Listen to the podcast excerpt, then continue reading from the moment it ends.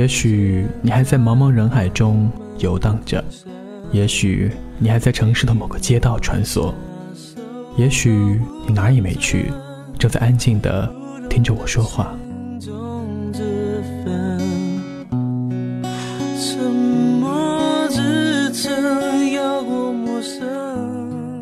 欢迎走进寻找乌托邦网络电台，我是明轩。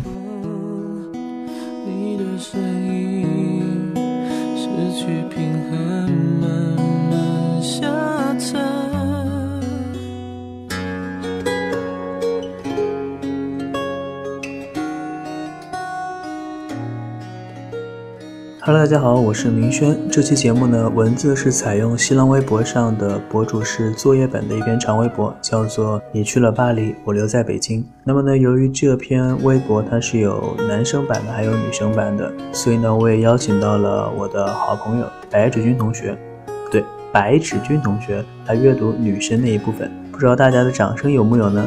出来跟大家打一声招呼吧。Hello，大家好，我是白芷君。嗯，很高兴能够和明轩同学一起录制节目，希望大家喜欢，么么哒。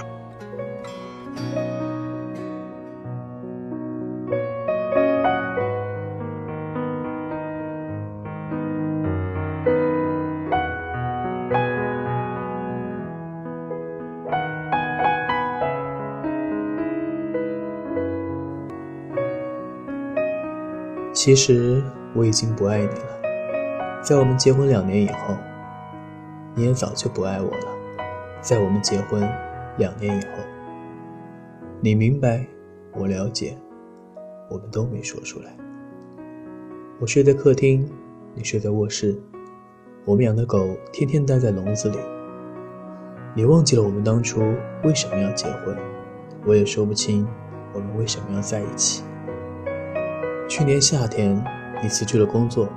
开始学法语。你说你在北京待腻了，要去巴黎。你说这里雾蒙蒙的天让人绝望。你说这里拥挤的马路让人迷茫。但这就是北京，待在这里，你天天想离开它，但当离开以后，就会迫不及待的想回来。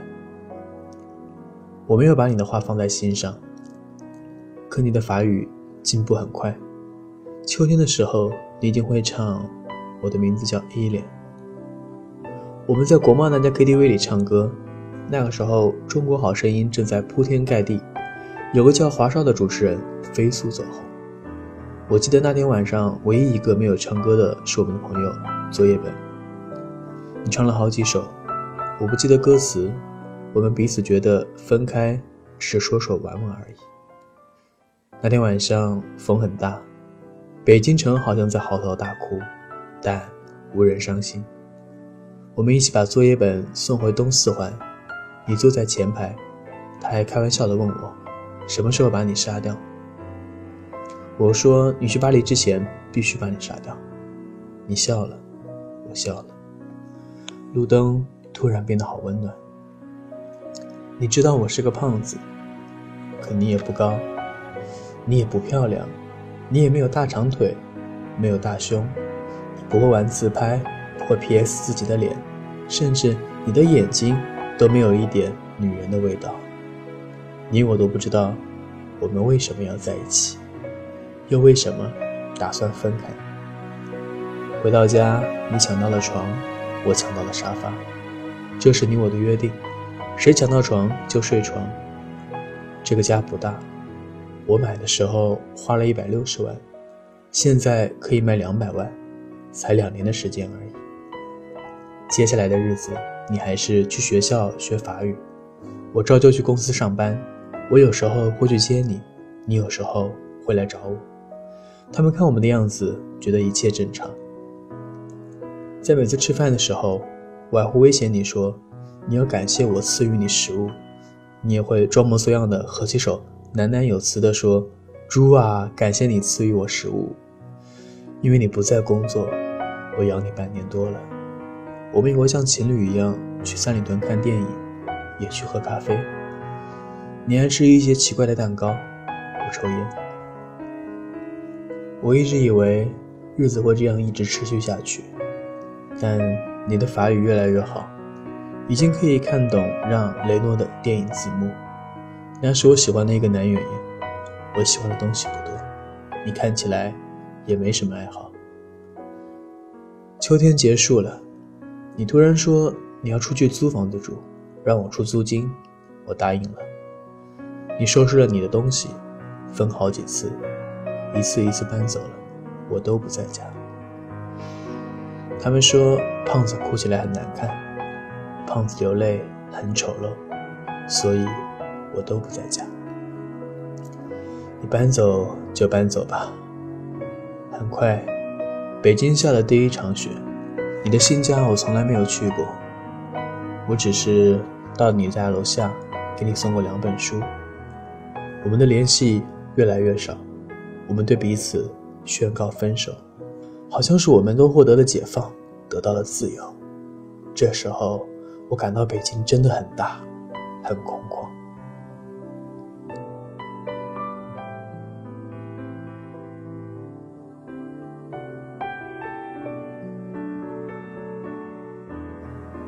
我买了一批酒，有俄罗斯的烈酒，有法国的红酒，也有英国的威士忌。我常常把它们兑在一起。喝来喝去，也喝不醉。有时候我一觉醒来，会依稀看到你踩着行李，在衣柜前找来找去。你有了男朋友，我也开始用各种软件，微信、陌陌，甚至我注册一些婚恋交友网站。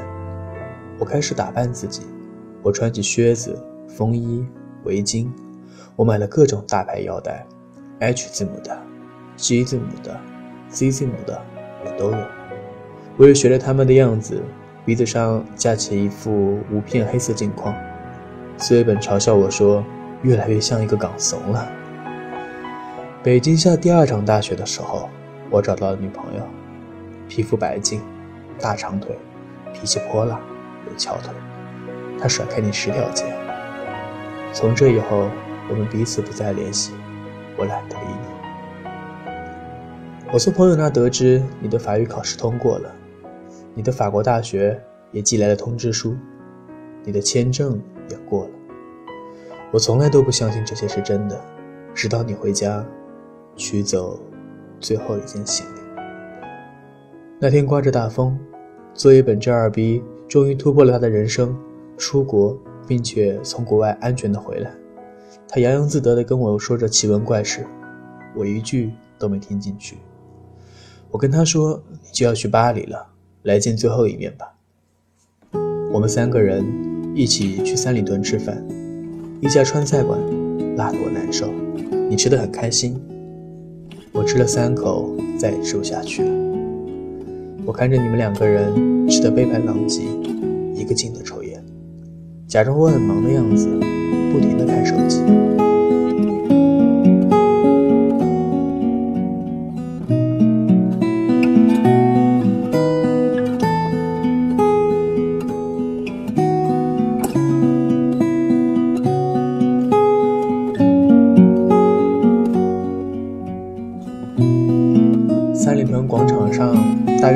千人在走来走去，我跟你也经常在这里走来走去。我们一起去过的影碟店已经关了门，我们吃过多次的麻辣烫，如今也冷冷清清。我们去过无数次的苹果店，却照样人满为患。你说你给我买个硬盘吧，我要用来拷电影。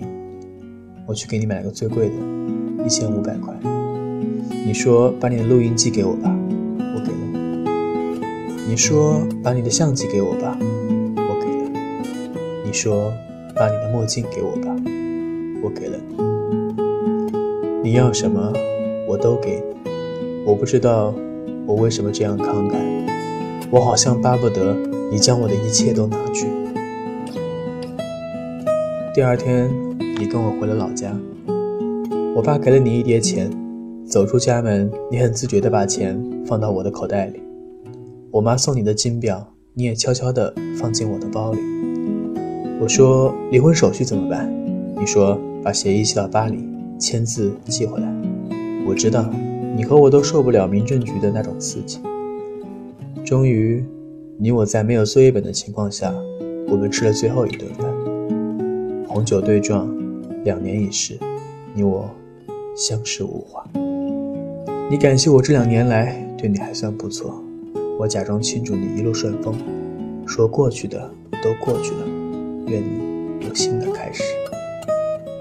我到此时才明白，原来电影里那些感人的离别镜头都是假的。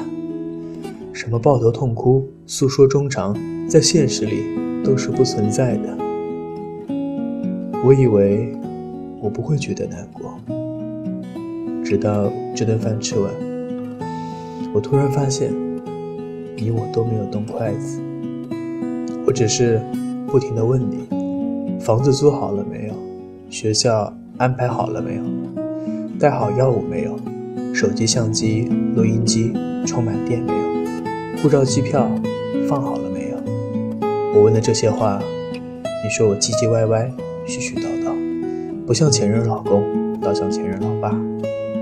你看，我从来就没有说过一句挽留你的话，们竟然也都没有挽留过彼此，照样是我买单。我在心里说，这是我最后一次为你买单了，这也是你跟我吃的。最后一顿饭。第二天，我没有送你去机场。我知道，送你去的那个人不应该是我。我还是去了机场。我躲在 T 三的一个角落，我想着再多看你一眼。你长得不漂亮，你没有大长腿，你没有大胸，你皮肤不白，你个子很矮，可。我就想再看你一眼。无数人在机场分别，有的人拥抱，有的人挥手，有的人只是用眼神对撞一下。我没有看见你，没有伤心。机场离咱们家只有短短三十分钟车程。我就是感到我突然没法开回去了。你去了巴黎，我在车里坐了好久。天上的飞机。不停飞走，也有飞机不断降落。我忽然有一种我是在这里等你回来的感觉。你的航班已经飞走很久了，机场从没有几个人，到人越来越多，再到人越来越少。太阳从东边走到南边，又到西边，我最终还是回了家。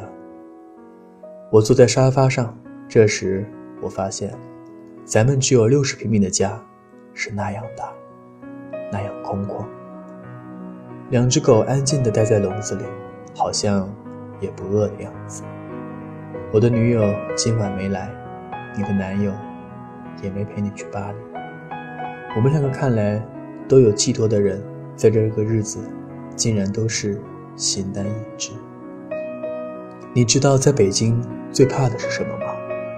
没有人陪，所以串街总是有那么多人在吃饭，所以这个城市连空气都在拼命变得拥挤。一周以后，苏一本突然问我，伤感期过了没有？我说还没。他说他一直不信你去了巴黎，我也不信，但的确，你去了巴黎，我留在北京。我们不再有联系，就像梦一场。你悄无声息的出现，从陌生人到过路人，最终悄无声息的消失。今晚的北京，外面的大风像疯了一样嚎啕大哭，暖气已经停了，真冷。我永远不会为你而哭，也不会掉眼泪。他们说。胖子哭起来很难看，掉起泪来很丑陋。每次你不说话，我以为你都懂，原来只是自以为是，愚蠢。窗外夜空霓虹遮住整片星空，只能用苦笑。当作自我解嘲。如果不是当初你在身后紧紧拥抱了我，我怎会以为我们的故事会收集所有的温柔？如果不是街头你放开手转身就走的你，我不会如此如此的清醒，不再为你找借口。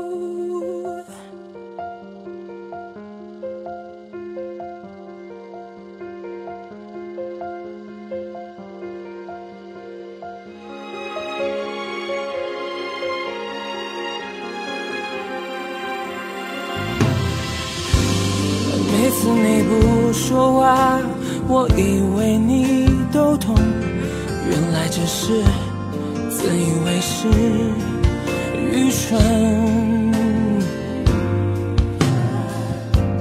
窗外夜空霓虹遮住整片星空，只能用苦笑当作自我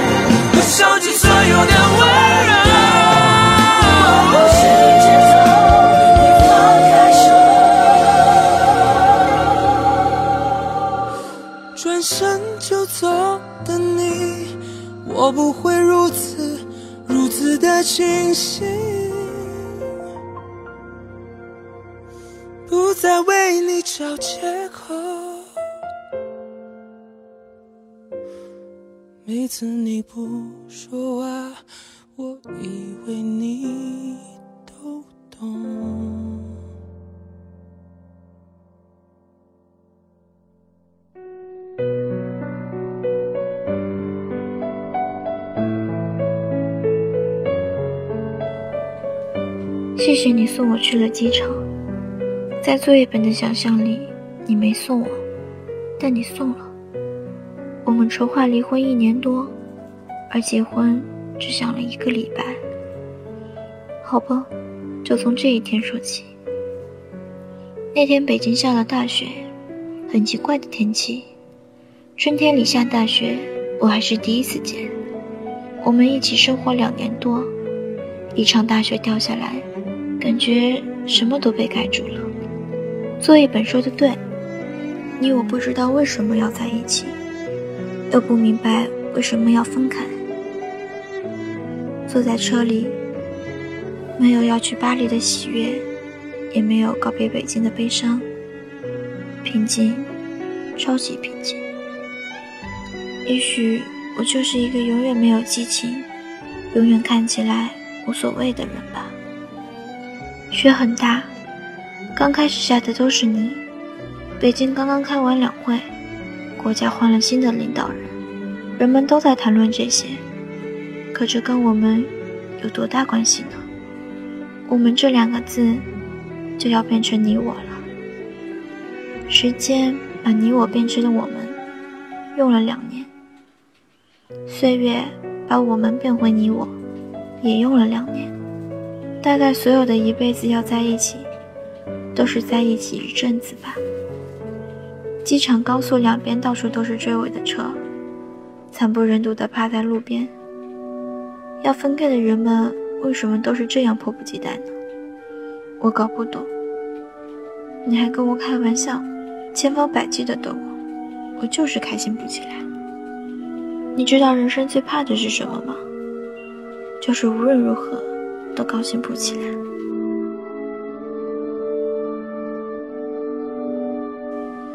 我也在应付着你，你我好像都在找一句台词来告别，但这句合适的台词始终没有出现。终于到了机场。那天是出了太阳还是没出，我不记得了。我的行李超重了，你胖乎乎的身躯离开柜台，穿过人群，穿过隔离带，穿过空气，走到缴费台，付了九百多。你穿着靴子，穿着牛仔裤，可笑的是你还穿着衬衣。衬衣是你女朋友买的吧？看起来好合身的样子，没有严肃告别，也没有说再见。大概大家都知道，以后再也见不到了吧。我轻轻离开你的视线，你安静的看我走出你的视线。我好像永远都看不清方向，分不出明星。这些年就这样过来也不错。我没有去看安检通道。糊里糊涂的就走了过去。你在后面喊我，我以为你舍不得我。我努力调整五官，我不是美女，我个子不高，脸上还有几个雀斑，但我想要给你留下一个不难看的表情。我回过头，转过身来，你向我挥着胖胖的手。哦，原来是挥手道别。我也对你挥了挥手，然后转身继续走。以前我觉得一转身就是一辈子，是一句太傻的话，但此刻觉得没有那么傻。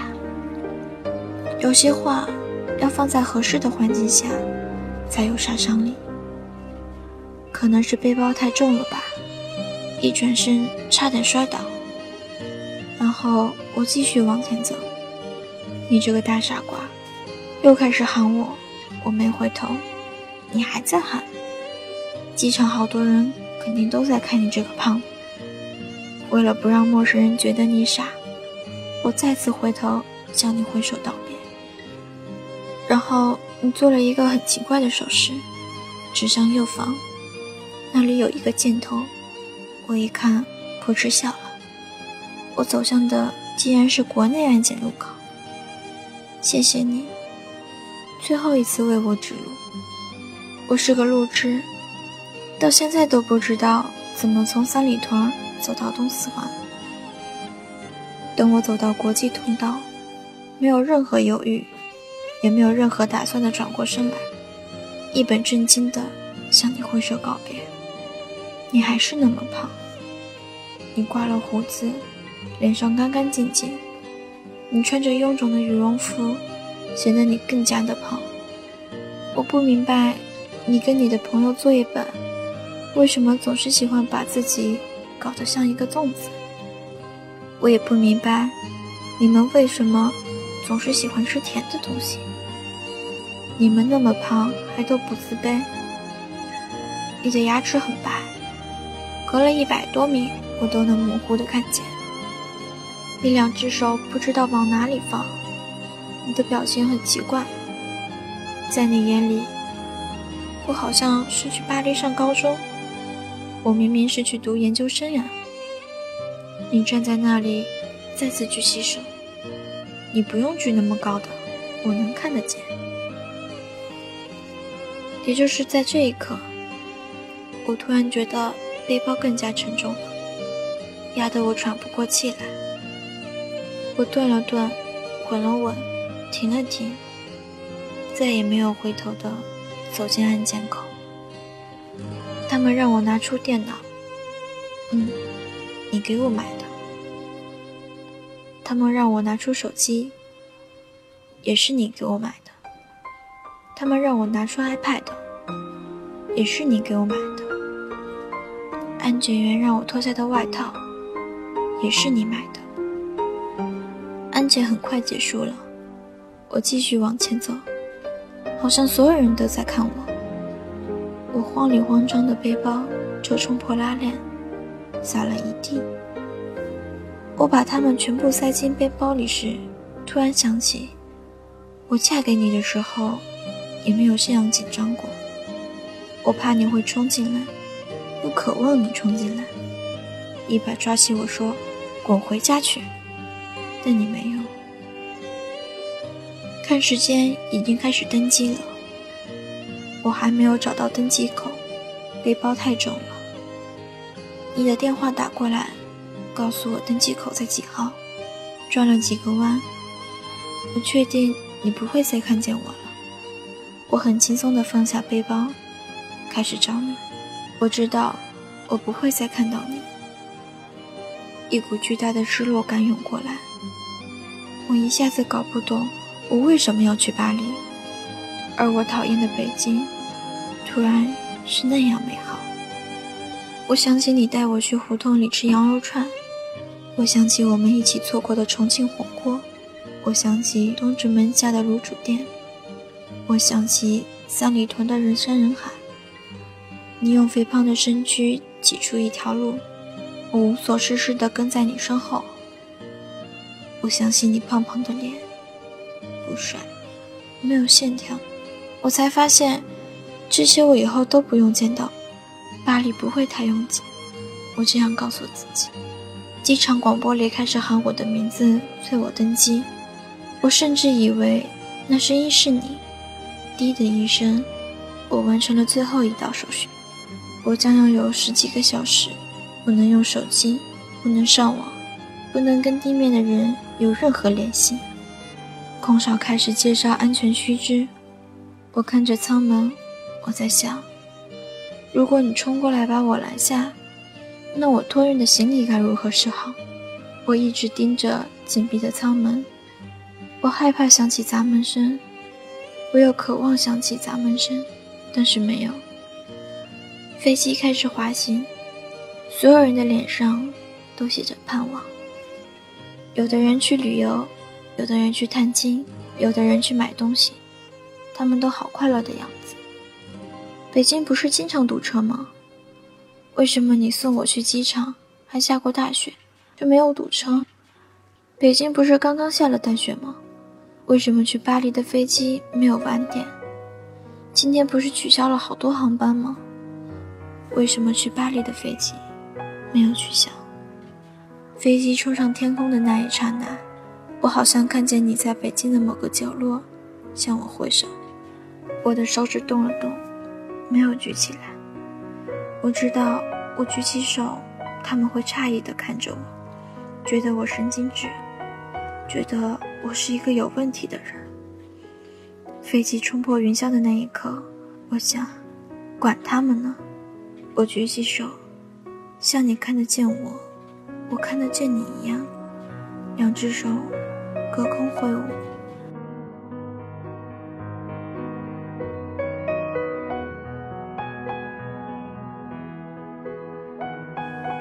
你留在北京，我去了巴黎。有时候我不得不承认，当爱情退却消失，有种叫亲情的东西，像刺一样扎在心里。它逼迫我们，将已经变成你我的我们，再次连在一起，用最疼的方式。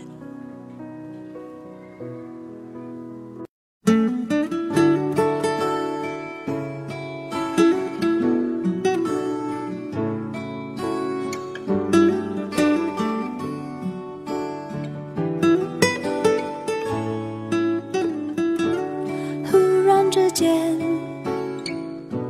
天昏地暗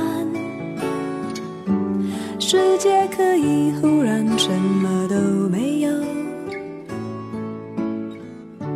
我想起了你再想到自己我为什么总在非常脆弱的时候怀念你。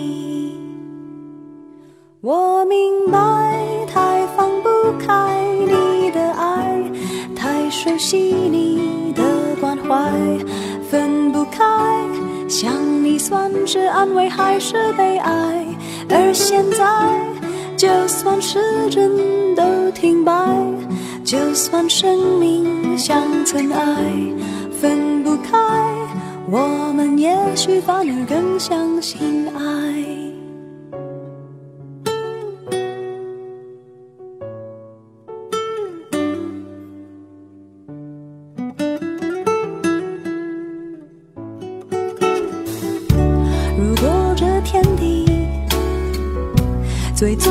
消失，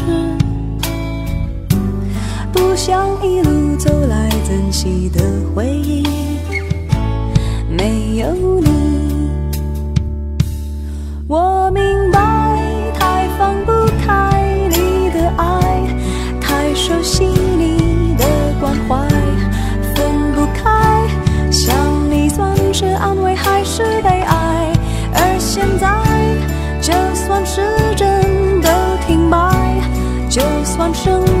像尘埃，分不开，我们也许反而更相信爱。